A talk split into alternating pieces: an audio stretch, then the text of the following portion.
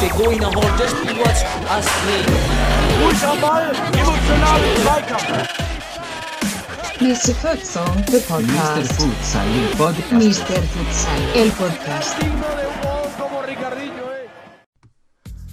Hallo und herzlich willkommen, liebe Futsal-Community, hier zu einem neuen Podcast bei Mr. Futsal.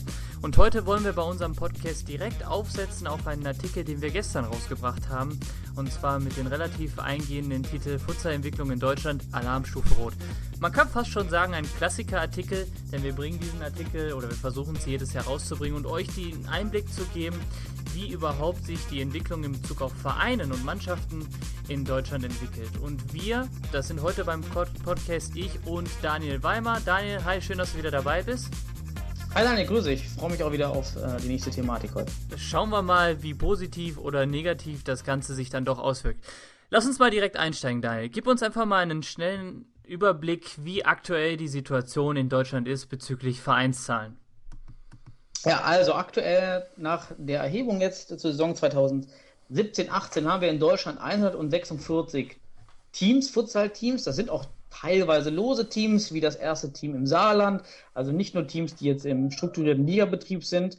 Und dazu 124 Clubs, also Teams äh, ohne eher zweite und dritte Mannschaft. Also reine Futsal-Abteilungen oder Futsal-Clubs haben wir 124 in Deutschland. Und wenn wir das zum Vorjahr vergleichen, dann sehen wir hier einen Rückgang von 5% von Teams, von 153 Teams auf 146 Teams und sogar eine Reduktion von 9% von 136 auf 124 Clubs. Also wir befinden uns aktuell in einer Schrumpfungsphase. Das ist natürlich, würde ich sagen, einfach mal eine Katastrophe. Ich meine, in den letzten Jahren konnte man immer sagen, ja, die Entwicklung ist jetzt nicht so bombastisch, wie wir uns das in Futsal Deutschland vielleicht erwarten, aber es ging immer nach oben und dieses Jahr ist das erste Mal, dass es nach unten gibt. Gibt es eigentlich irgendwelche Gründe dafür, die wir auf jeden Fall herausstellen können, weshalb es jetzt zum ersten Mal runtergegangen ist? Weil vom Gefühl her, würde ich sagen, geht es dem Futsal in Deutschland gut in der Hinsicht, dass wir struktureller mit der Nationalmannschaft aktiv sind, wir haben mehr Sendezeit bei Sport 1, was einfach super Sachen sind. Ja, wirklich. Also die, ob wir da kausale Zusammenhänge finden, ist sehr schwer, diese dort zu identifizieren, zumal es auch in der Wissenschaft nicht viel Literatur zu Wachstumssportarten gibt, was jetzt wirklich dazu führt. Ähm, ein paar Vermutungen gibt es. Das erste, vor drei Jahren gab es gerade in Westfalen einen kleinen Boom von einigen Teams, von 14 Teams in einem Jahr, welche sich ja bis heute immer weiter abgebaut haben, sodass zum Beispiel Westfalen wieder ungefähr auf dem Niveau von 2013 ist und wir da halt viele Teams verloren haben. Ebenfalls in Berlin hat man äh, am Anfang mit vielen Studententeams gespielt, dieses System aufgelöst, also Studentenmannschaften konnten nicht mehr unorganisiert am Spielbetrieb teilnehmen, sodass man auch dort strukturell Jahr für Jahr an Vereinen verloren hat. Also Umstrukturierungen in den Ligen oder auch abhängig von einzelnen Personen wie in Westfalen, die sich engagieren oder nicht engagieren. Andere Möglichkeiten, das sind vage Vermutungen, ist die Futsal-Nationalmannschaft als Anreiz, Futsal zu beginnen, ist nicht weggefallen, aber ich weiß noch, als ich mit Futsal angefangen habe in Deutschland, war immer ein Argument, komm doch zum Futsal, hier kannst du noch Nationalspieler werden. Und man sieht genau ab 2015, 16 beginnt die Stagnation. Das muss, wie gesagt, nicht kausal sein, aber so im Gefühl waren da schon einige Spieler dabei, die sich, auch gute Spieler, die sich vor allem motiviert gefühlt haben durch die Nationalmannschaft. Jetzt steht die Nationalmannschaft und jetzt weiß ich, wie viel ich investieren müsste, um in die Nationalmannschaft zu kommen.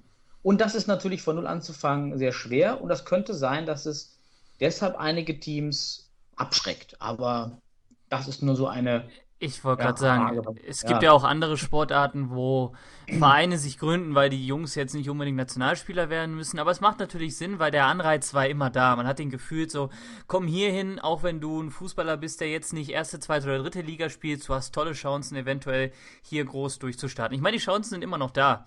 Äh, Die meisten Verbände haben ja nicht eine großartige Ligastruktur, wo man nicht relativ schnell dann aufsteigen könnte. Aber vielleicht hat das, hat das einen Sinn. Jetzt lass uns mal drüber sprechen, wenn wir jetzt die Vereinszahlen gesehen haben. Äh, was könnte man tun, um den Trend wieder umzudrehen. Du hast gesagt, in Westfalen gab es ja scheinbar eine Zeit lang, wo relativ viele Vereine hinzugekommen sind, weil man nicht als Mannschaft unbedingt einen Verein gründen musste. Und das macht natürlich dann sozusagen die Einstiegshürde etwas niedriger. Ich würde es fast schon vergleichen mit diesen Soccerhallen, äh, Meisterschaften, wo du dich ja einfach anmelden kannst, eine Gebühr zahlst und ein bisschen spielst. Ich weiß nicht, ich glaube, das ist eigentlich kein schlechter Ansatz für den Futsal, weil wir müssen einfach Leute dazu faszinieren, den Sport zu spielen. Und wenn es in der Soccerhalle funktioniert hat, warum sollte das nicht auch im Futsal funktionieren? Ich meine, Westfalen macht's vor, aber irgendwie hat der Trend sich auch nicht gehalten. Absolut. Die, das Problem beim Futsal oder Wachstumssportarten ist, äh, Personen Spieler heranzuführen, die den Sport nicht kennen. Und wenn ich solche, so ein Publikum habe, dann muss ich erst dafür sorgen, dass Leidenschaft entsteht meistens. Und das kann ich nicht, indem ich nur Leute am Spielbetrieb teilnehmen lasse, die in einem organisierten Club sind, also einen Verein gründen, das Risiko auf sich nehmen, finanziell wie auch organisatorisch, um dann überhaupt den Sport erstmal kennenzulernen. Das ist also eine riesen Eintrittsbarriere aktuell im Futsalmarkt ist. Ich benötige einen eigenen Club oder eine eigene Futsalabteilung. Futsalabteilung hört sich einfacher an, ist es aber gar nicht, denn jeder Verein, der eine neue Abteilung eröffnet, möchte gerne Mitglieder gewinnen.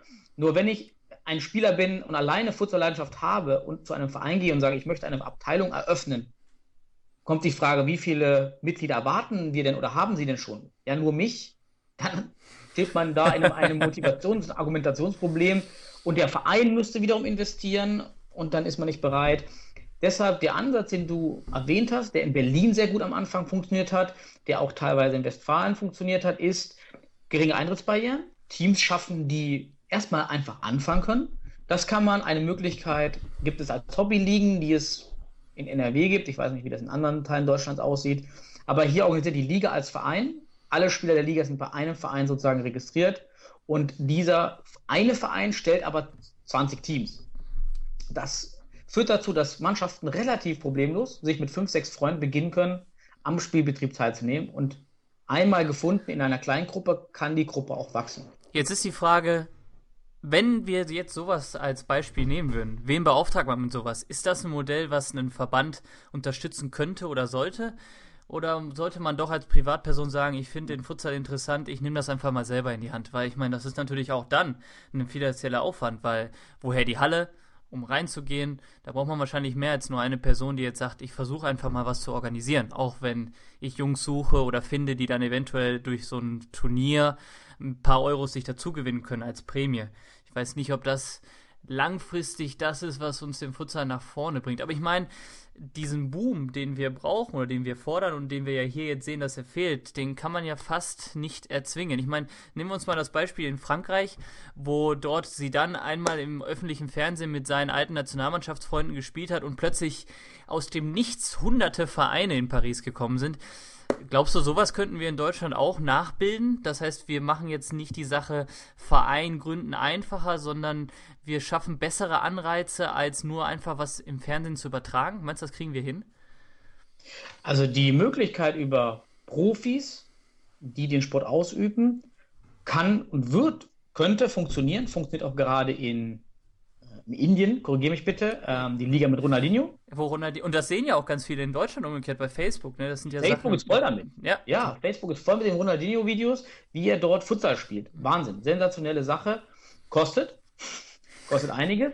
Aber wenn man dann die Aufwand, die Kosten, den Erträgen und das ist dann die weltweite und vor allem die deutschlandweite Resonanz gegenüberstellt, könnte das durchaus funktionieren. Und in Deutschland haben wir sehr viele Brasilianer, die hier leben, Ailton, Giovanni Elba, also 40, 50-jährige ehemalige Fußballspieler, wenn man diese mal zum Futsal bewegen könnte, und die können ja Futsal spielen von Haus aus, dann wäre das mal eine Möglichkeit zu überlegen, wie man Futsal-Emotionen überhaupt induzieren kann, wie man das schafft.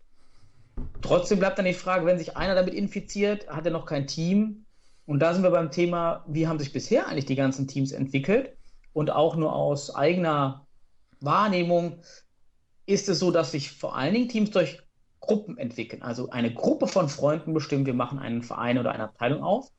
Ja, das war manchmal Schwerte so, das war, war bei meinem Club äh, ehemals äh, Mülheim so, das war bei Sennestadt so, das war bei Hamburg so. Also die großen Vereine aktuell oder generell Vereine, die es langfristig äh, jetzt gibt oder auch die anfangen, fangen immer in einer kompletten Gruppe an.